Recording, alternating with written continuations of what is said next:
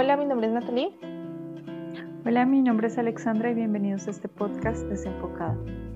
El día de hoy vamos a hablar de una película que se estrenó hace pocos días en Netflix que se llama Project Power.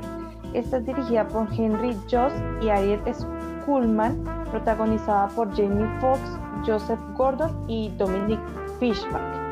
Aquí tenemos una Nueva Orleans, eh, un ex soldado, un adolescente y un policía se unen para seguir el rastro de una, de una peligrosa pastilla que otorga superpoderes temporales.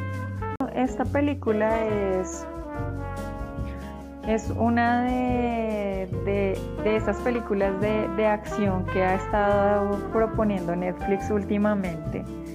Eh, en donde pues hay una, hay una nómina de, actores eh, pues reconocidos bastante interesante.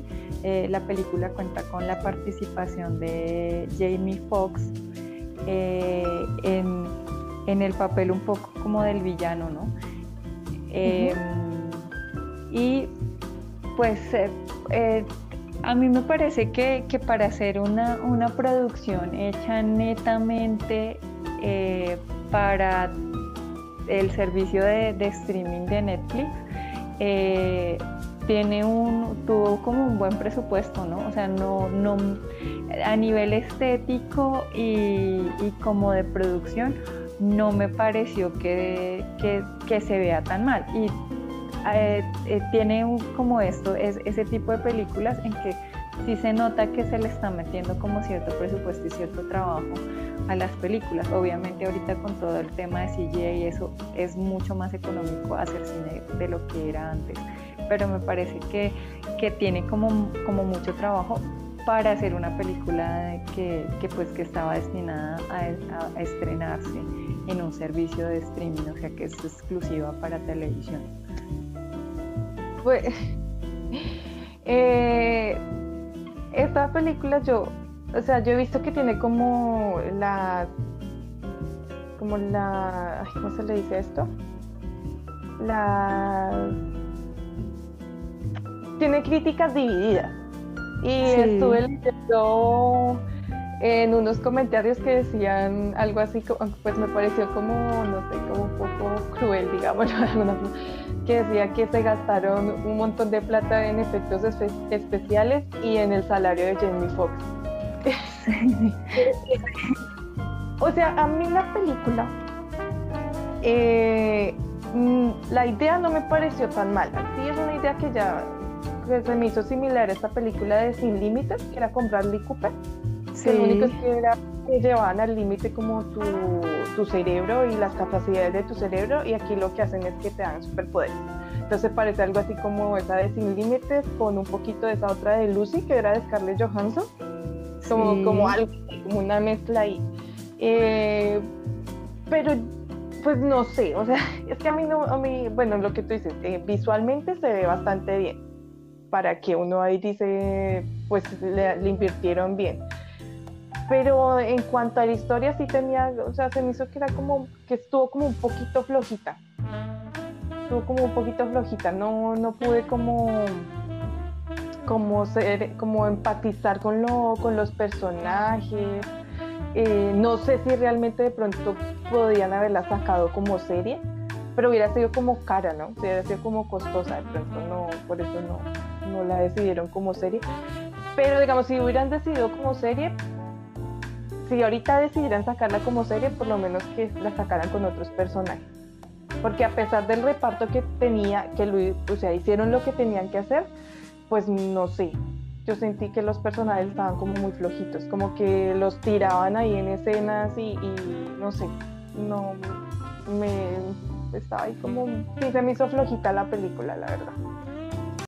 Bueno, hay, hay, hay varias cosas, ¿no? Lo primero es que eh, yo tuve un conflicto con el tema del tráiler y, el resultado final de la, de la película porque me parece que no, no la vendieron de la forma correcta.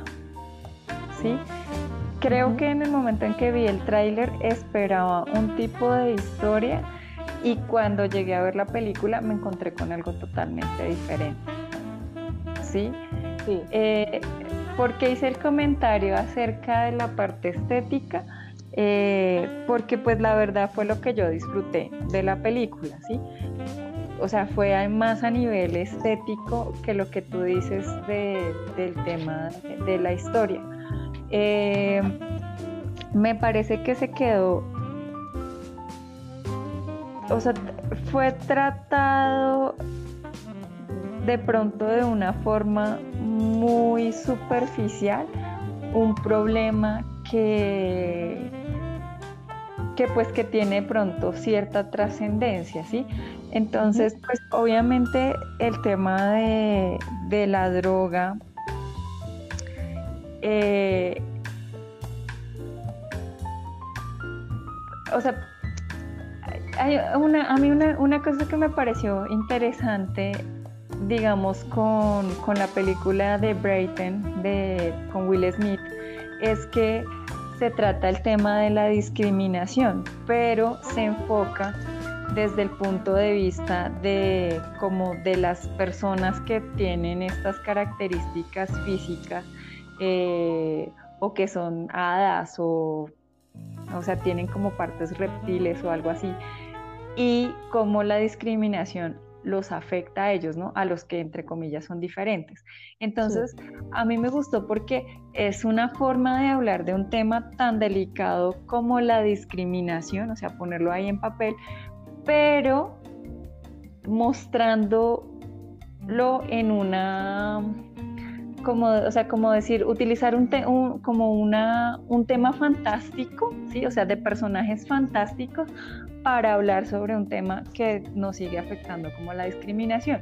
Entonces, a mí me parece que en esta película habrían podido tratar el tema de la droga y de el tráfico de droga y cómo esto eh, pues impacta la vida de la gente se habría podido, pero se toca como de una forma muy superficial. O sea, sí, sí uno ve como los efectos, pero de pronto, de pronto no.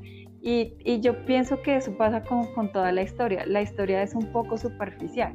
Sí, por eso lo que tú dices, o sea, de pronto como que no lo llena uno, los personajes no están tan bien desarrollados como a uno le gustaría, ¿sí? Pero me parecía que que de la materia prima era muy buena, ¿sí? O sea, tienen a un actor tan bueno como Jamie Foxx y también está Joseph Gordon, que también me parece que es un tipo que, que también tiene mucho potencial. Entonces podrían haber hecho algo un poco mejor. Por eso eh, desde el principio mencioné el tema estético. Eso fue lo que a mí más me gustó de la película. O sea, cómo manejaron el tema de, de los colores en muchas escenas eh, y, y, y, el tema de los efectos visuales. De la historia no, no tengo mucho que decir. A mí me eh, pareció que empezó como, como bien. O sea que al principio lo que tú dices, como que mostraron los efectos, eso me pareció interesante. Yo cuando lo empecé a ver dije, o sea, la propuesta estaba interesante de que eh, por lo menos este Newt, que, era un que se mostraba el efecto de, de, lo de que se le quemaba la piel, ¿no? Que no es, por ejemplo, que pasa con un personaje como este de Johnny Strom, el de los Cuatro Fantásticos, que él puede prenderse en fuego y no le pasa nada. Entonces también eso me pareció interesante, que la píldora realmente funcionaba, era lo que decían, cinco minutos, pero no era que te que afectara como toda tu composición genética. Entonces digamos que esas cosas me parecían interesantes porque mostraban eso de como el efecto de las drogas, y sí, como ese mundo como lo iban adentrando uno, pero después de, que, después de como esos primeros, no sé, como 10 minutos, como, sí, eh, la película ya no sé qué rumbo tomó. ya fue una cosa extraña. Sí, sí, sí, sí. Y yo, la, o sea, la verdad, eh, lo que yo te decía, intenté Intenté verla ayer, pero me dormí. Hoy le di una segunda oportunidad y también ya me iba cogiendo el sueño, entonces... y creo que un pedazo, o sea, por lo menos unos 15, 20 minutos que de verdad los dormí porque no, o sea, no, no me atrapó la película, la verdad. Como de pronto lo han hecho otras películas de Netflix que, de acción que he visto. Eh, lo que yo te decía, a mí por lo menos esa de, de La vieja guardia, que es con Charlize Theron, a mí esa película sí la encontré muy entretenida. O sea, no es que sea, uy, qué bruto, qué película tan, uff, pero... pero digamos que la historia me convenció, la historia y el ritmo me convencieron un poco más y, la vi toda completa. Igual eh, de estas de acción también vi esa de ¿Dónde está lunes? Esa también. Buena. Me gustó, la, me gustó cómo abordaron la historia y me gustó también la, la parte estética eh, y esta este, este actor increíble que no recuerdo el nombre, pero es eh, él hizo el personaje del Duende Verde en, en la saga de Spider-Man de, de Tobey Maguire y él me pareció un actor muy bueno y también hace un trabajo espectacular en esta película. Y pues esta chica, la, la protagonista, hizo siete papeles, entonces, o sea, a mí pareció me parece que esa es una, una de las películas más chéveres que, ha hecho Netflix, es, es esa de, de ¿Dónde está lunes? Em, pero esta película no, o sea, no, no me logró, atrap, no logró atrapar mi, mi atención lo suficiente como para yo decirte, uff, sí. No, esa que tú mencionas de dónde está Luz, a mí realmente me pareció muy buena me gustó todo el, o sea, toda la trama y todo lo que le pusieron. Es que no sé, últimamente yo también, digamos, eh, siento que las películas que Netflix hace basadas como en, digamos, en cómic o algo, le funcionan un poquito mejor que las que saca así como, porque creo que esta no viene de nada, ¿no? Creo que esta no está basada en nada. Y la de esa de que es con Will Smith tampoco, me parece que tampoco está basada en nada. Pero, por ejemplo, esta de La Vieja Guardia sí está basada en un cómic, la de Extracción, que es con Chris Hemsworth. Sí. Esta también está basada en un cómic. O sea, tampoco es que tengan la super historia, ¿no? Pero por lo menos en cuanto a acción y cuanto a cosas como de, de los personajes, pues está más, más entretenido, ¿no? Y la de, la de Escuadrón que es con la de Ryan, con Ryan Reynolds. Esa no sé si está basada en, en un cómic o algo, pero esa la acción estaba buena. O sea, la película me mantuvo entretenida. Lo que pasa es que eh, yo no sé todavía cuál es el método que tiene Netflix para elegir eh, las tramas de sus películas de, de acción. Eh, también, también yo me imagino, o sea, yo pienso que Netflix debe ser como, como ese sitio en donde se le da como cierta libertad creativa a los directores, a los guionistas, a los protagonistas, etc. Y hay unas como las que ya decíamos, como La Vieja Guardia, como Extracción, que cuentan como con esos repartos que son interesantes, que tienen como unos guiones sólidos, como como que son como muy efectivos, ¿sí? Y de pronto eh, el problema, el problema es como de ritmo. Sí, o sea, esas las películas que tú estabas diciendo ahorita tienen un muy buen ritmo. En esta película hay, hay algo que a mí no me... O sea, lo que tú dices, como que, como que la película empezó, empezó bien, pero hay un momento en que como que empieza a transformarse como en otra cosa y como que ya le pierdes el interés. Me pasó con esta, con las otras no me ha pasado, pero no, no sé por qué sea. Es que, sabes, yo no sé, yo sentí que en un momento me metían los personajes como, como al azar, ¿sí? Como que cogían y, y decían, vamos a meterlos a esa escena porque tienen que aparecer ahí y sacaban escenas muy convenientes que, o sea, sí, por decirlo de alguna manera, que uno decía, pues no debieron haberlo tratado de otra forma o debieron haberle dado un seguimiento diferente.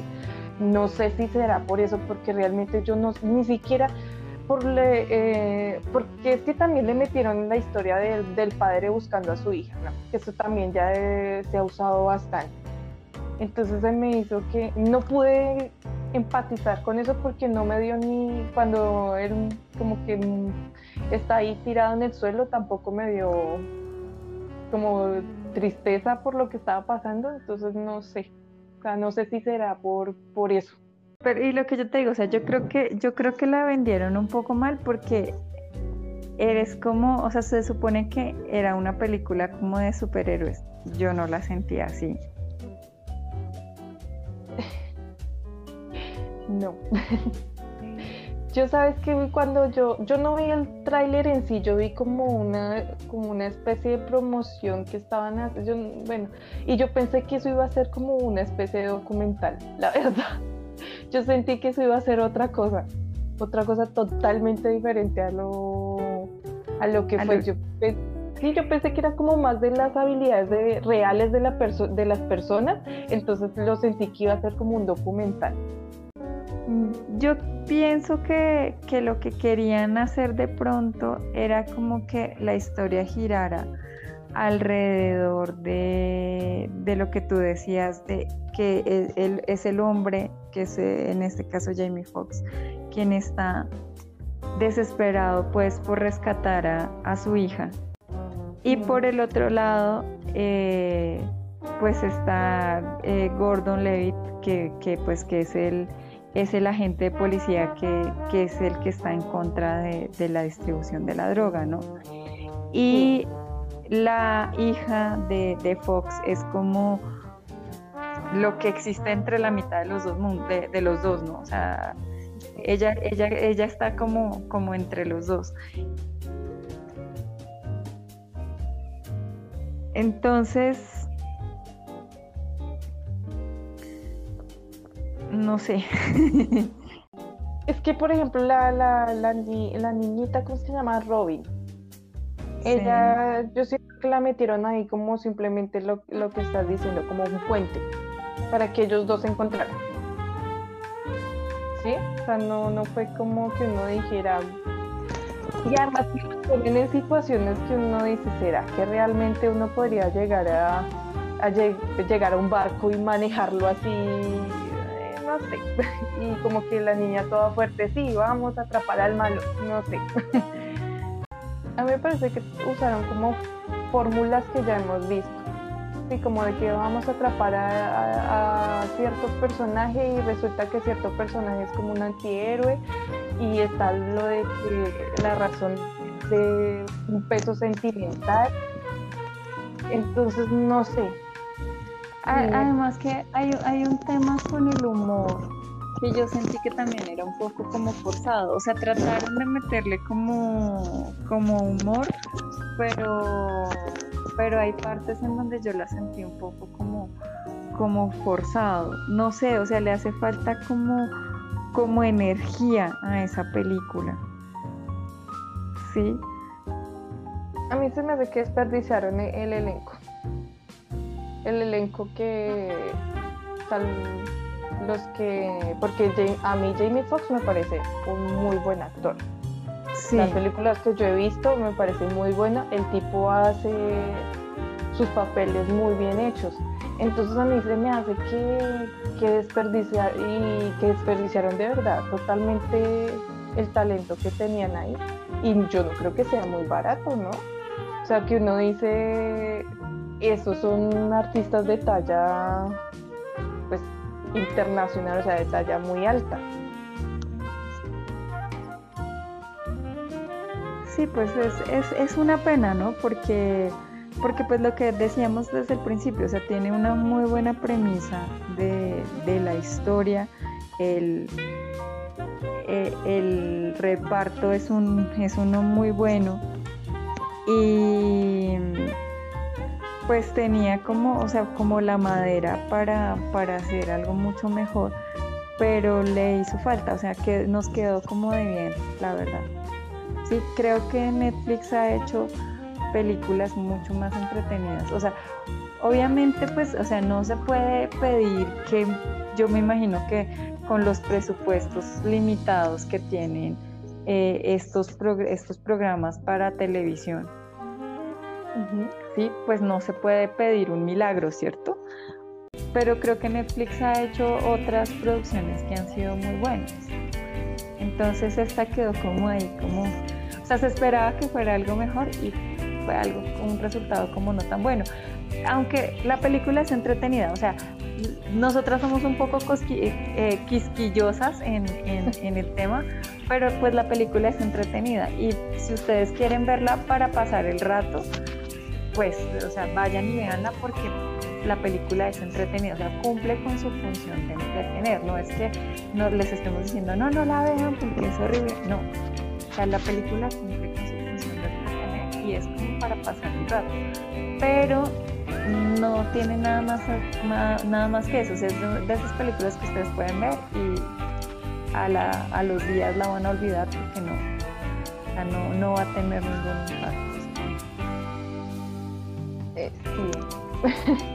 Yo no sé si esta película de Cargo es también en Netflix. Cargo, la de. ¿La de los zombies? Sí. Sí, esa está en Netflix. También es de Netflix.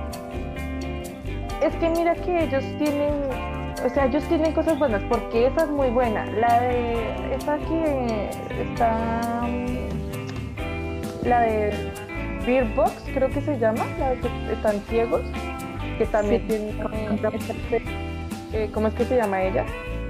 Sandra Que ella también es una estrella de, yo creo que de alto presupuesto, ¿no?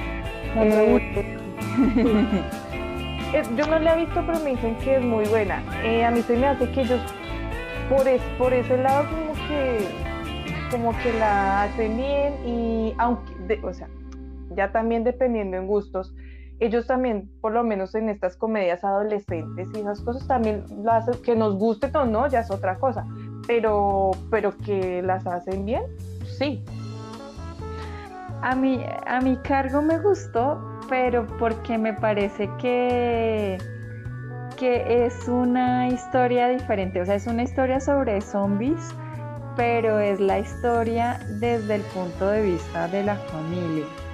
¿Sí? O sea, de, de, no es como, como esas producciones en donde hay como eh, eh, elegido una, una familia o, unos personajes principales desde los que se cuenta, desde ese punto de vista como que se cuenta la historia y, y, los zombies son los malos que quieren matar a todos, no es, un, es una historia contada de forma diferente y me gustó mucho.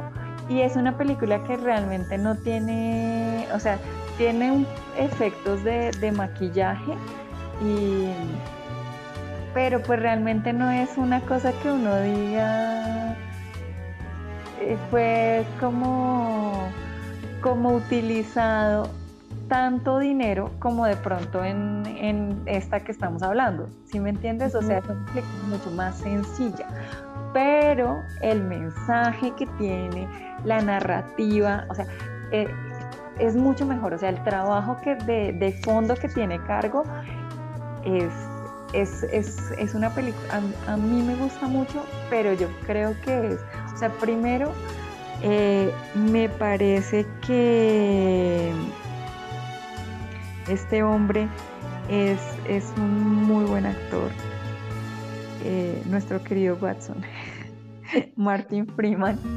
Me parece que él es un muy buen actor, hace un trabajo impecable, o sea, se cuelga esa película, se, la, echó esa película al hombro toda completa y hace un trabajo maravilloso en esta película de cargo. Entonces a mí me gusta mucho. Eh, y lo que yo te digo es, me parece que es una cosa mucho más sencilla, eh, pues se valieron puede utilizar como ciertos escenarios para darle, eh, pues, o sea, darle la, la la contextualización a la historia, pero me parece que es algo mucho más sencillo y no tiene tantos efectos como la película eh, Project Power. Sí. Power. Estamos hablando, pero, pero la historia es, genial, a, mí me gustó mucho. Eh, ¿Cuál era la otra que decías? De... de, Netflix. La, de, es que no me acuerdo bien, la de Sandra Bullock, la de Beer Box, creo que se llama. Pues esa, esa película también, también tiene una cosa y es que la crítica fue muy mixta, ¿sí? Con respecto a, a, si funciona o no funciona. Eh, a mí no me convenció mucho. O sea, me parece, me parece que la película es entretenidísima. ¿sí? O, sea, tiene como, maneja un poco como, como de suspenso. Y entonces la película me pareció muy, muy entretenida. Eh, lo que pasa es que mi, problema con, con, esta es sobre, sobre el, el enemigo, esos enemigos que, que no son visuales o que no son, o sea, que no tienen como esa presencia tangible, nunca me han convencido mucho. Sí, o sea... Yo tengo, no sé, con ese tipo de películas, porque por ejemplo esa de Un lugar en el silencio, la película tiene, tiene su ondita, o sea, la película tiene sus cosas, pero le sacan ese, ese bicho todo raro al final que uno queda eh, no sé, esa película donde le quitan como un sentido, y, o sea, tiene sus cosas interesantes, pero no sé si es en la parte del villano o que, no. Sí, es que ese es mi problema. O sea, eh, Sandra Bullock lo hace muy bien y hay unas escenas muy buenas y hay, unas escenas en donde de, de veras, o sea, en el suspenso uno como que dice, Uy, pero, pero mi problema es de villano, o sea, e, esos villanos que no son como tan tangibles no, no me gustan mucho. Eh, yo de esa de, Un lugar en el silencio, creo que se llama, no me acuerdo. Sí, un eh, lugar Yo lo que rescato de esa película es la actuación de de no me acuerdo de los nombres, pero creo que eh, Emily Blue y el esposo, el, esposo de ella en la vida real. Sí, sí, sí. Sí, y fue el director. y es el director además. Sí. Mm, a mí me parece que el trabajo de actuación que tiene esa película es maravilloso. No tiene diálogos, ¿sí? O sea, es una película que no tiene diálogos. Creo que tiene un par, pero no tiene muchos diálogos. Entonces, eh, todo el tema a nivel de expresiones faciales eh, me pareció increíble y eso es como lo que yo le valoro a esa película, pero también el villano es como... Ah. Sí, yo vi cuando salió esa cosa, yo, o sea, yo realmente perdió la amenaza. O sea, realmente veníamos como una, de algo que era amenazante, que tú no podías verlo en sí y era algo amenazante pero cuando ya salió lo que era, sí, me, me bajó. O sea, que como, bueno, o sea, no. Sí, entonces, entonces de pronto eso es como, como lo que no, pero, pero, pero yo, o sea, yo insisto, creo que Netflix ha hecho muy buen trabajo en, en, en su objetivo de, crear nuevos contenidos, ¿no? Y de, hacer, yo creo que ha abierto la puerta a mucha gente que trabajaba como desde el lado independiente, lejos de las casas eh, grandes de, producción y ha logrado pues eh, hacer muchos contenidos nuevos. Em, también a nivel de series, ¿no? O sea, de series también han presentado cosas muy interesantes eh, y como que no nos quedamos con, como con lo básico. Entonces, pues, pues yo ojalá que sigan haciendo buenos contenidos y, para que nosotros poder seguir quejándonos de, de eso.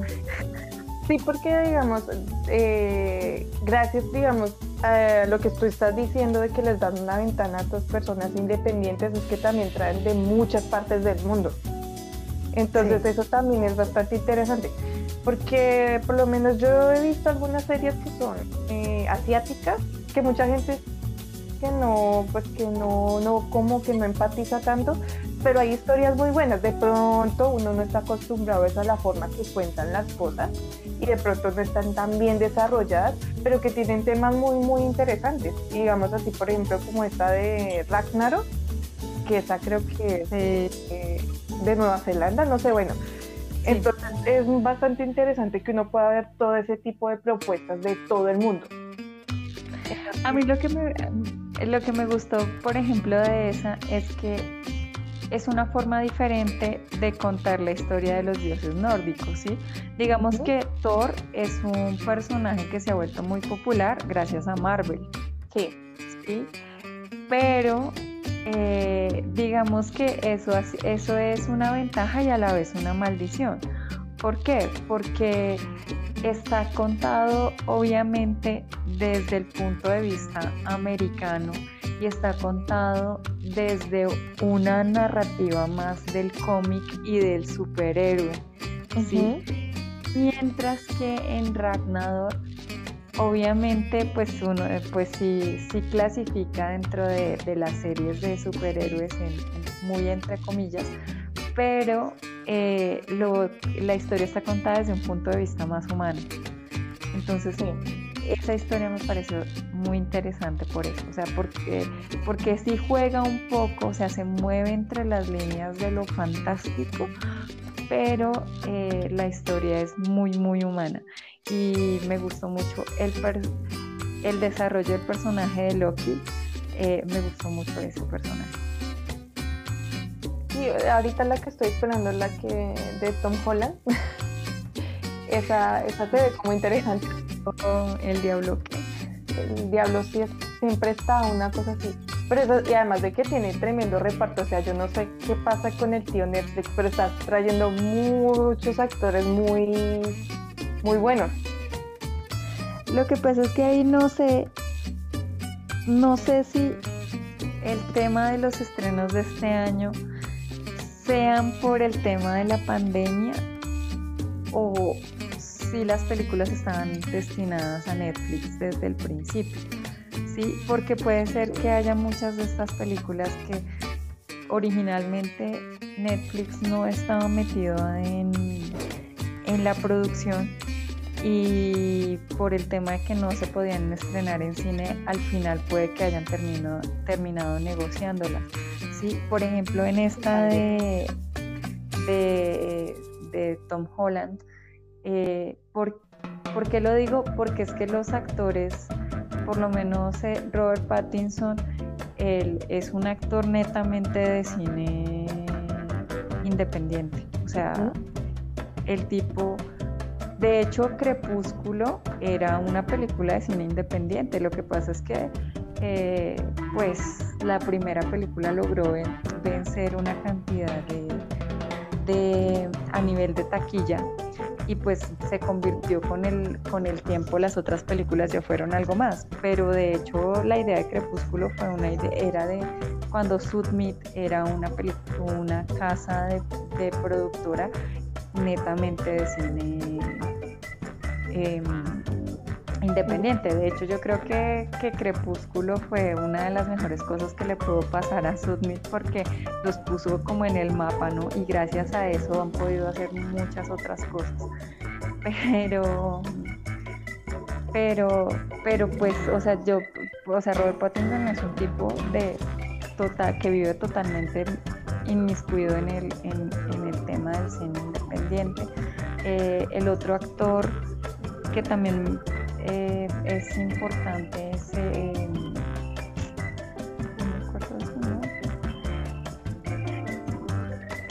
Bueno, es, es una... Es, ahorita no recuerdo su nombre, él es John algo, pero él también es un, es, es un, me parece muy buen actor, pero también yo solamente lo he visto en, cine independiente, o sea, solamente lo he visto en uno o, o dos películas de, de grandes de grandes casas. Entonces, no sé si, por ejemplo, esa película le haya pasado algo así, que, que, la empezaron a hacer y de pronto Netflix no estaba como tan involucrado. Pero pues terminaron ofreciéndosela porque no es imposible en este momento lanzarlas en, en cine. ¿sí? Entonces no sé si eso también afecte el, el, tema de los servicios de streaming. Y no es una cosa que le está pasando solamente a Netflix, sino que también está pasando con otros servicios de streaming, por lo menos Prime también está estrenando películas y pues eh, por lo menos eh, Disney está pensando en lanzar varias de las películas que tenía programadas para este año a través de su plataforma que es Disney Plus. Entonces, no sé si es eso, o sea, que les está afectando, o sea, no es eso, no sé si es eso que, que pues que en este momento que no se pueden sacar las cosas en, teatro, eh, se esté aprovechando como las plataformas para poderlas estrenar por ahí. No sé, porque el, eh, el, irlandés creo que fue antes de la pandemia, ¿no? Sí, el irlandés fue antes de la pandemia. Fue el año pasado. Sí, entonces no sé, puede que sí lo que tú dices en este momento, pero no sé si también Netflix ha llegado a un punto en el que puede costear todo ese tipo de, de pues de historias y de, de actores, ¿no? Sí, pero pues lo que pasa es que de todas maneras los gringos, la competencia de, de los gringos eh, que hay eh, en Estados Unidos y, un poco también con los ingleses es bastante fuerte, ¿no? Eh, porque por lo menos CW que ha metido la, o sea, se ha metido la, mano un poco en, todas estas series de, de, DC. No es que sean la quinta, la quinta maravilla del mundo, pero me parece que han hecho un buen trabajo, sobre todo con el tema de los crossovers. O sea, eh, lamentablemente lo, lo, que han hecho DC a nivel de cine en los últimos años con, estas, em, con la Liga de la Justicia, digamos que esas películas han, han, dejado como mucho que desear, ¿cierto? Sí. Eh, la, me gustó la de la Mujer Maravilla y, la de em, y la de Jason Momoa. Aquaman, sí. La, Aquaman, no sé por qué, no sé si, si se me nubla un poco la, la capacidad por Jason Momoa de, análisis que es que es que como en la primera escena le meten a uno ese cuando salta en el en, el, en ese submarino y se le ve esa espalda, ya uno ahí ya muerto. Que, o sea, tiene un, no sé, su personalidad como encantadora, no sé qué tiene, que también lo transmite a sus personas, por lo menos a este personaje de Aquaman. Entonces no sé. Sí, entonces, entonces uno no puede, uno, o sea, todavía, nosotras todavía no sabemos si la película de Aquaman fue buena o mala. Entonces, no. No nos juzguen. o sea, nuestra, nuestra capacidad de análisis no llega más allá de, los hombros de Jason Momoa. Entonces, pero eh, eh, bueno, volviendo al, me parece que lo que ellos están haciendo a nivel de, lo, de los crossovers, de hecho, el crossover que hicieron eh, en la última temporada, eh, que es el de em, Crisis de Tierras Infinitas, eh, o sea, hay como un esfuerzo, a pesar de lo que decimos nosotros de que las series no es que sean muy buenas, pero han hecho como un esfuerzo para poder cruzar todas las historias. ¿sí? incluso en, en, este, en este eh, estuvo Arrow, estuvo eh, Flash, estuvo Legends of Tomorrow y Supergirl. Fueron eh, cinco capítulos de todas las series en donde pues, o sea, tuvieron como todo ese elenco. De hecho, salió Tom Welling, salió Ersa Miller, salió, o sea, traje, hicieron un poco de, cameos y de cosas para, para poder hacer como la historia. Entonces, me parece que, digamos que la competencia a nivel de, series, o sea, de gente en, pues en Estados Unidos y en otras partes del mundo, la gente que está haciendo cosas chéveres, hay muchas.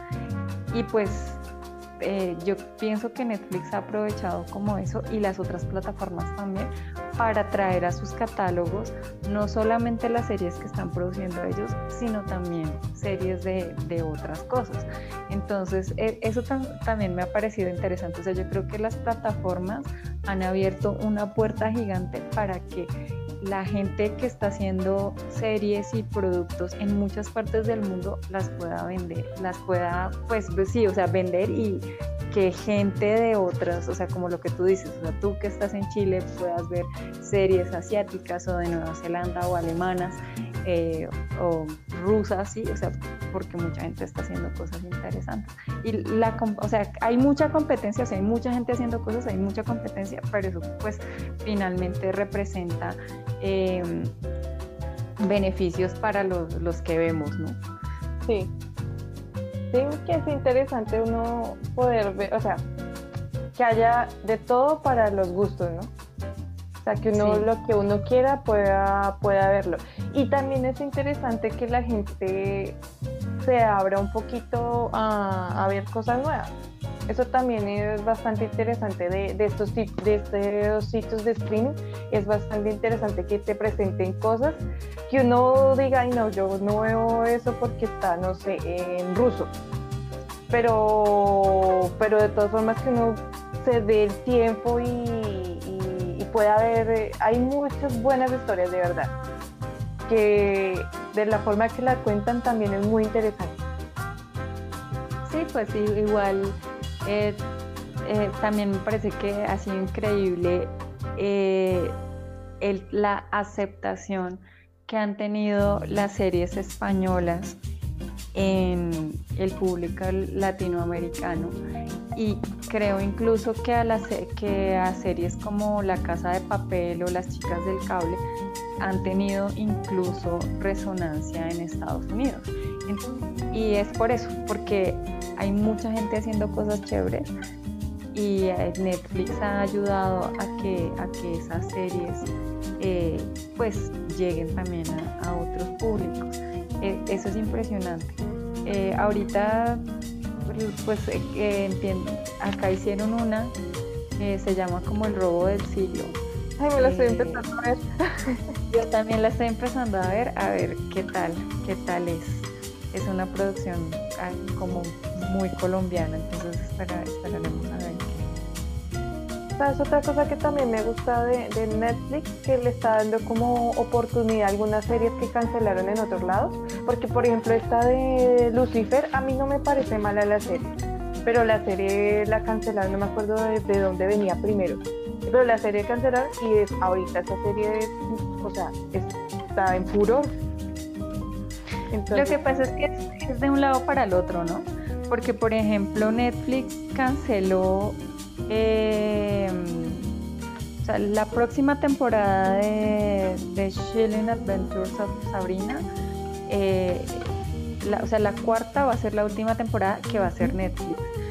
Pero tengo entendido que HBO les compró los derechos para hacer más temporadas.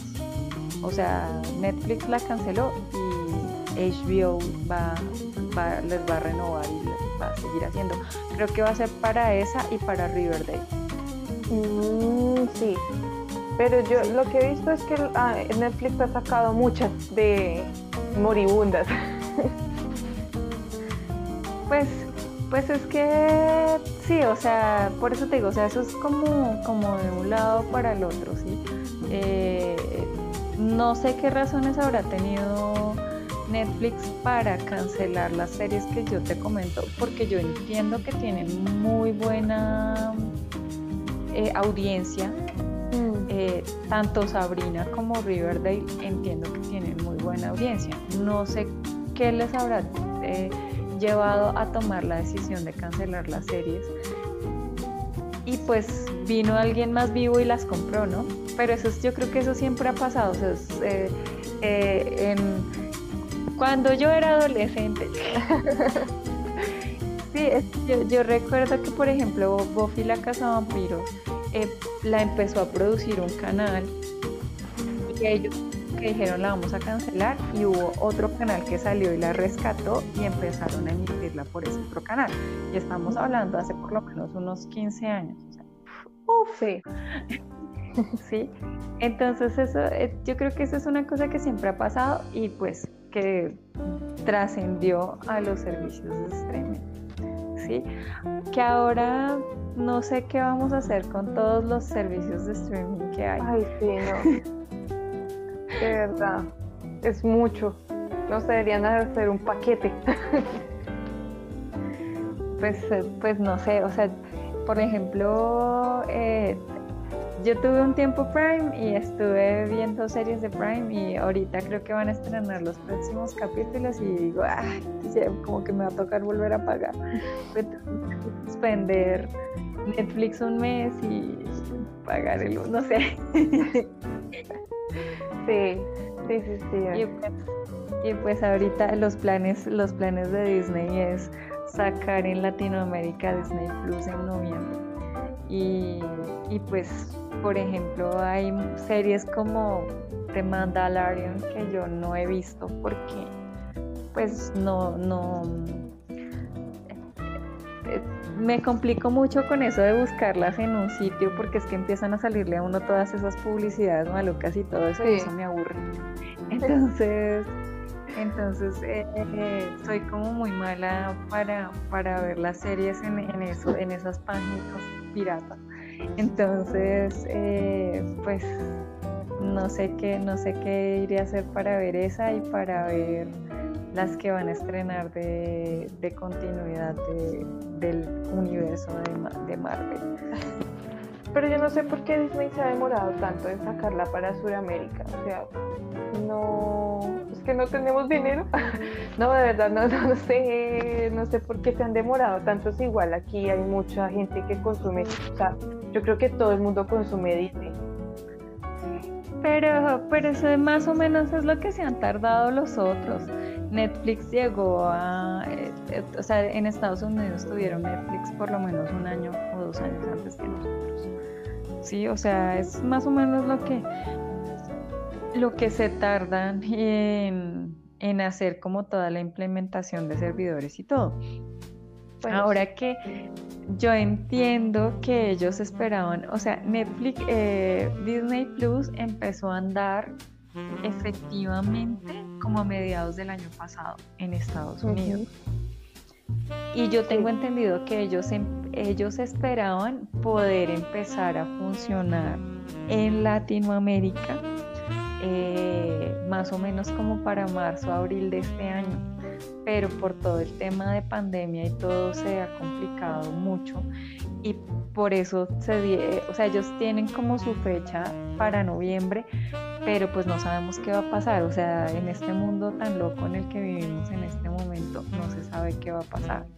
Lo que pasa es que ellos, yo me imagino que en este momento deben estar corriendo porque eh, pues esperan eh, estrenar Mulan y esperan estrenar Black Widow, eh, me imagino que a través de la plataforma, y no quieren que pues que Latinoamérica se vaya a quedar sin, la película o que pues que la gente la vea, prefiera ver la pirata que verla con ellos. sí. sí, pero pues esperemos que llegue y a ver qué tal. Pero realmente sí son muchas plataformas. En serio que debería haber algún paquete o algo así como antes el, el cable, ¿no? que son todos esos pocos de canales. No sé. Sí, pero ahora son empresas diferentes, entonces pues eso es, difícil. Pero son muchos, o sea, son muchos y, y hay mucha cosa que ver, hay muchísimas películas y muchísimas series y muchísimas cosas que ver. Y si uno tiene una sola plataforma, pues no las puede ver todas. sí, porque ahorita este de HBO Max, que sale el del Snyder sí. Cut, ahí. Sí, ahí es muchas, va a tocar lo que tú dices, un mes uno o el otro mes otro, poder ver todo. Sí, por lo menos se da uno un tiempo para que salgan los capítulos de la serie que le gustan en, en una plataforma y en la otra. Y se los ve todos de una. Y así contrata la otra. Bueno, yo creo que esto ha sido todo por hoy. Eh, les recomendamos que vayan y vean la película y nos cuenten si sí les gustó o no les gustó. Eh, que tengan un buen inicio de semana. Adiós. Chao.